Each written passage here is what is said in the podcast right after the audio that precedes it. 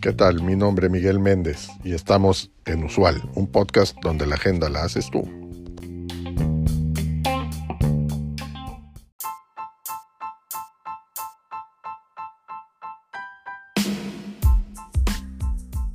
Volverse rico no es una casualidad. Se necesita trabajo duro, valentía y una mentalidad de crecimiento.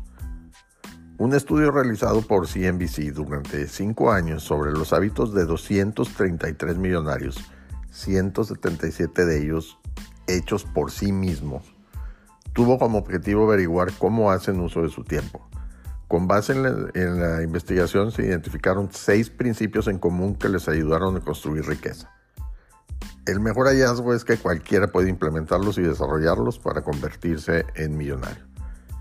El primero es que los millonarios hechos por sí mismos están aprendiendo constantemente. Para los millonarios entrevistados, el aprendizaje y la superación personal eran los principales, sus principales prioridades. 49% informó que dedica unos minutos todos los días para aprender nuevas palabras y el 61% compartió que practicaba nuevas habilidades, es decir, un deporte o una clase en línea esto durante un mínimo de dos horas al día. Otro 63% dijo que escuchaba audiolibros durante sus traslados al trabajo.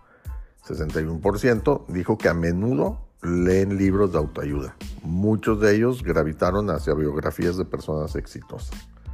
El segundo hábito es que escuchan más de lo que hablan. Una estrategia que surgió muchas veces durante las entrevistas fue la regla de escucha cinco veces a una. En entornos grupales, por cada minuto que hablaban, los millonarios escuchaban durante cinco minutos. Esto les ayudó a fortalecer sus relaciones laborales y obtener una serie de perspectivas diferentes sobre un tema determinado. El 81% dijo que buscaba activamente comentarios de otros todos los días, tanto dentro como fuera del lugar de trabajo. El tercer hábito es que construyen grandes equipos.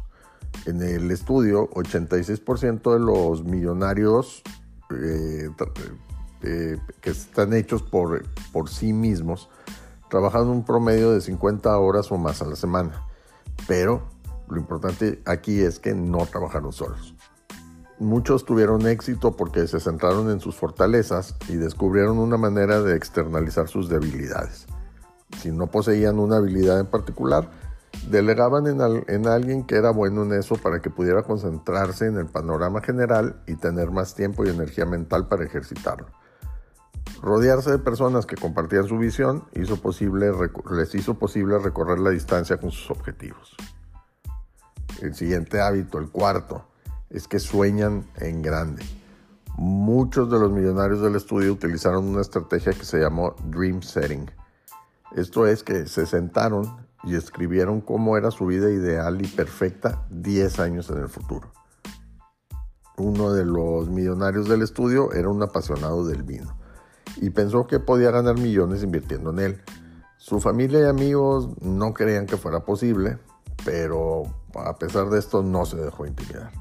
En el transcurso de 15 años se convirtió en un experto en la industria. En 2001 liquidó una pequeña fracción de su colección de vinos y pudo comprar la casa de sus sueños en Florida. Con esta operación ganó 4 millones de dólares y todo porque se negó a renunciar a una idea en la que creía. El quinto hábito es que priorizan su salud. La buena salud se traduce en longevidad, lo que significa tener más tiempo para crear más riqueza. Una millonaria luchó con su peso durante mucho tiempo. Un día decidió caminar una milla al día Después de un mes aumentó a dos millas, luego a tres y así sucesivamente. Total que cuando se le entrevistó había corrido tres maratones. Ella atribuyó su energía, enfoque e impulso para tener éxito en parte a estos objetivos incrementales de acondicionamiento físico que cambiaron su vida. Y el sexto hábito es que hacen su propia suerte o la crean. Eh, con esto no estoy hablando del tipo de suerte que tienes en Las Vegas. De hecho, un 94% de los millonarios en el estudio dijeron que nunca practican juegos de azar. La suerte en este contexto no es casualidad, sino apostar por algo nuevo. Muchos de los millonarios compartieron la capacidad de ver lo que es invisible para los demás y encontrar soluciones creativas y rutas alternativas hacia el éxito. En última instancia, la persistencia crea oportunidades y la suerte finalmente llega a aquellos que se niegan a, renunciar a sus sueños y metas.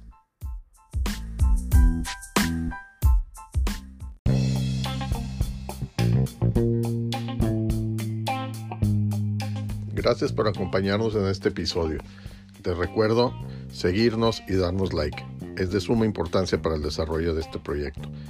Así como también te pido que nos dejes tu mensaje de voz en el cuerpo de este podcast con el tema que quieras que tratemos en los siguientes episodios o que nos envíes un mensaje directo en nuestro Twitter arroba usual un podcast.